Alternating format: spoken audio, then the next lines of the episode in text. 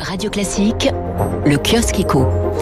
Les grands titres de la presse économique, séance d'auto-flagellation dans les journaux ce matin avec pour commencer le Figaro qui se désole sur cinq pages de la recherche française mise en échec par la pandémie. Le journal un ressasse l'abandon par l'Institut Pasteur de son projet de vaccin contre le Covid, les retards de Sanofi. Dans cette pandémie, la France s'ouvre pour le Figaro d'avoir trop de médecins et pas assez de chercheurs. Tous les moyens vont à l'hôpital plutôt qu'au laboratoire. On a pourtant des chercheurs hein, qui depuis des années travaillent sur les coronavirus, mais faute de moyens, eh bien, ces recherches n'avancent pas. La France manque de biotech, de courage dans les essais cliniques.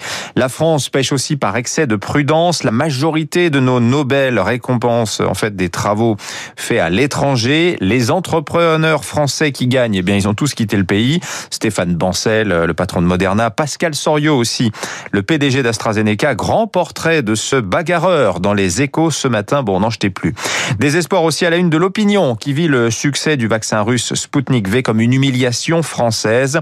Des cinq membres permanents du Conseil de sécurité de l'ONU, la France, écrit l'opinion, est désormais la seule à ne pas avoir su créer un vaccin contre le Covid.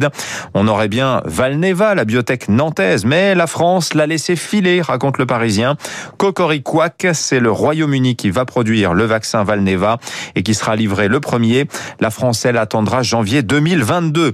Les autres titres de la presse, un pas vraiment plus réjouissant l'opinion se demande à la veille d'une journée de mobilisation de la CGT si le printemps sera social. La tribune, elle se penche sur la faillite marseillaise. La mairie de gauche a livré hier les résultats de l'audit qu'elle a commandé au cabinet de Deloitte. La situation est catastrophique. Un certain postes n'ont même pas pu être audités, les pièces comptables ayant disparu. La ville payait par exemple un million d'euros de loyer pour un bâtiment inoccupé.